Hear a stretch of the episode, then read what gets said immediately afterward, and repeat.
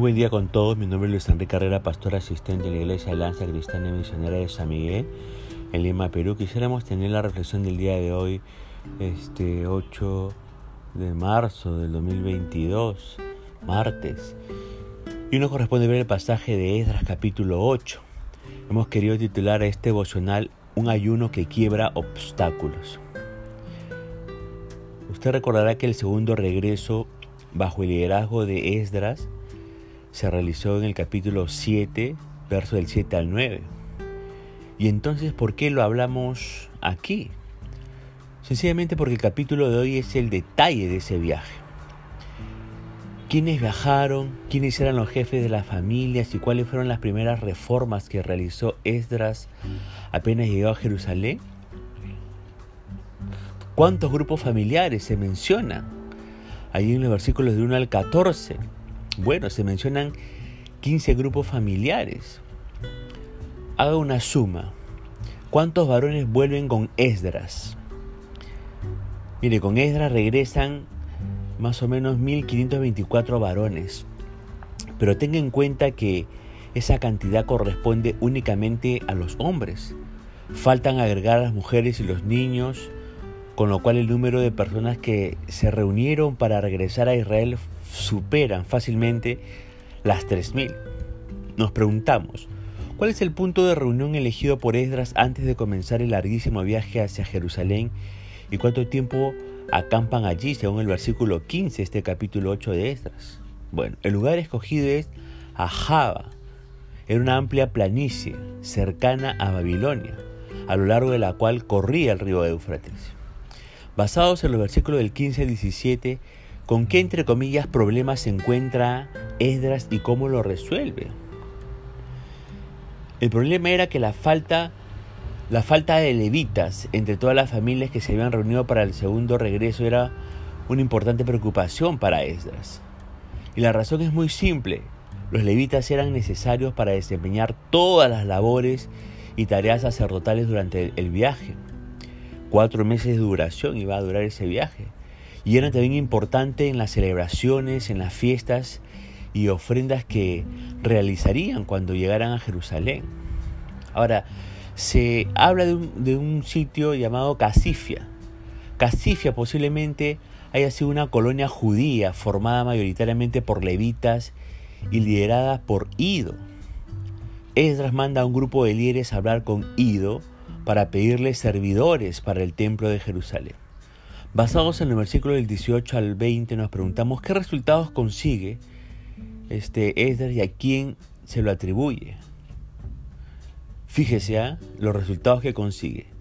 38 levitas, 220 servidores se suman a la multitud liderada por Esdras. Excelente, ¿verdad? ¿No? Y todo gracias a la bondadosa mano de nuestro Dios. ¡Wow! Esdras hizo lo que tenía que hacer y el resto se lo dejó a Dios. Porque cuando hacemos lo que tenemos que hacer, del resto se ocupa el Señor. Dios, recuerde por favor, abre todas las puertas. Dios despeja el camino. Dios ordena que los recursos vengan a nosotros. Dios se mueve a nuestro favor. Usted haga lo que tenga que hacer. ¿Tiene que orar intensamente? Ore.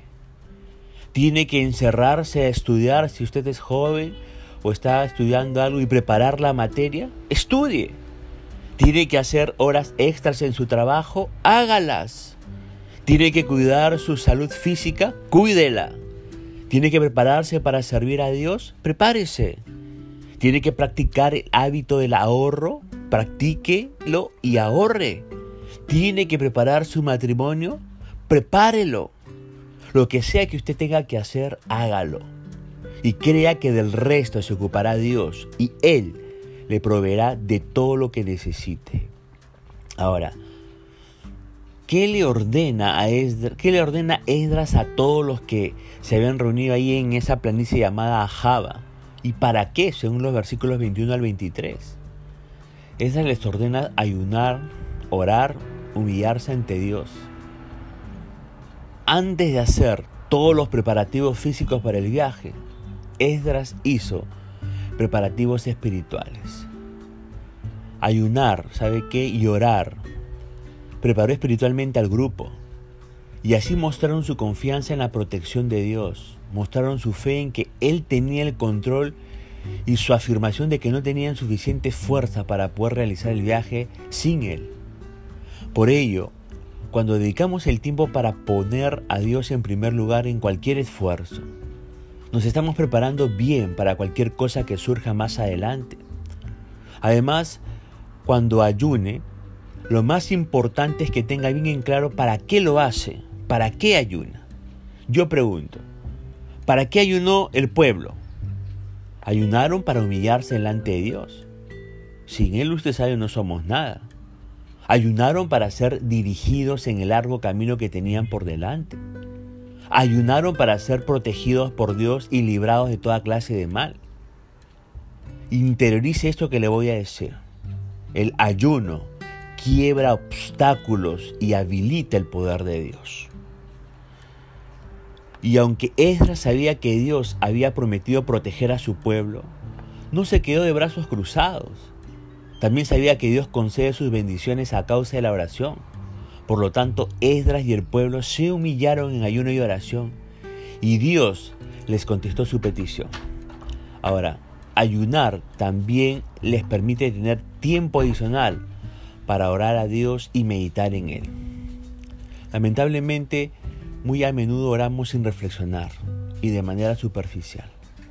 La oración sincera requiere concentración, nos pone en contacto con la voluntad de Dios y puede efectuar cambios en nuestra vida. Cuando no apartamos tiempo para orar, tratamos a Dios como si fuera un boticario que nos, que nos da analgésico para nuestros males. Ahora, basados en los versículos 24 al 30, ¿qué actitudes puede identificar usted en Esdras? Mire, hay dos actitudes que se destacan en estos versículos. Esdras es un tipo íntegro y es un tipo transparente. Y la mejor manera de demostrarlo es en el uso del dinero y de los recursos económicos. Ese dinero no era de él, era dinero del rey y de las ofrendas para la casa de Dios. No era su dinero. Ahora, yo le comento algo. Con su dinero, usted puede hacer lo que quiera. Pero con el dinero de los demás, no puede hacer lo que quiera. Tiene que ser íntegro, tiene que ser transparente, tiene que ser un muy buen administrador. Sea que maneje dinero de la iglesia, sea que usted maneje dinero de una empresa o del Estado, tiene que cuidar lo que no es suyo. Su testimonio sabe que crecerá o se arruinará miserablemente de acuerdo con cómo maneje el dinero que no es suyo. Reflexiónelo, medítelo. Si usted administra dinero, ¿cómo administra el dinero que no es suyo? Finalmente, basados en los versículos 31 al 36, ¿cuándo comienza el viaje de regreso? ¿Cuándo llegan y qué hacen al llegar? Fíjese que partieron del río a Java el 12 del mes primero para ir a Jerusalén. Después de 11 días de retraso, Esdras y el pueblo reanudaron el viaje y llegaron sanos y salvos a Jerusalén, donde ofrecieron sacrificios de acción de gracias. Además, todo el dinero, sin faltar nada, fue entregado a la casa de Dios. ¿Cómo se llama eso? A eso se le llama integridad integridad. Así que recuerde, el ayuno tiene la facultad de quebrar los obstáculos y de hacer que el poder de Dios se pueda manifestar. Punto final para el devocional del día de hoy, deseando que la gracia y misericordia de Dios sea sobre su propia vida. Conmigo será Dios mediante hasta el día de mañana y que el Señor le bendiga.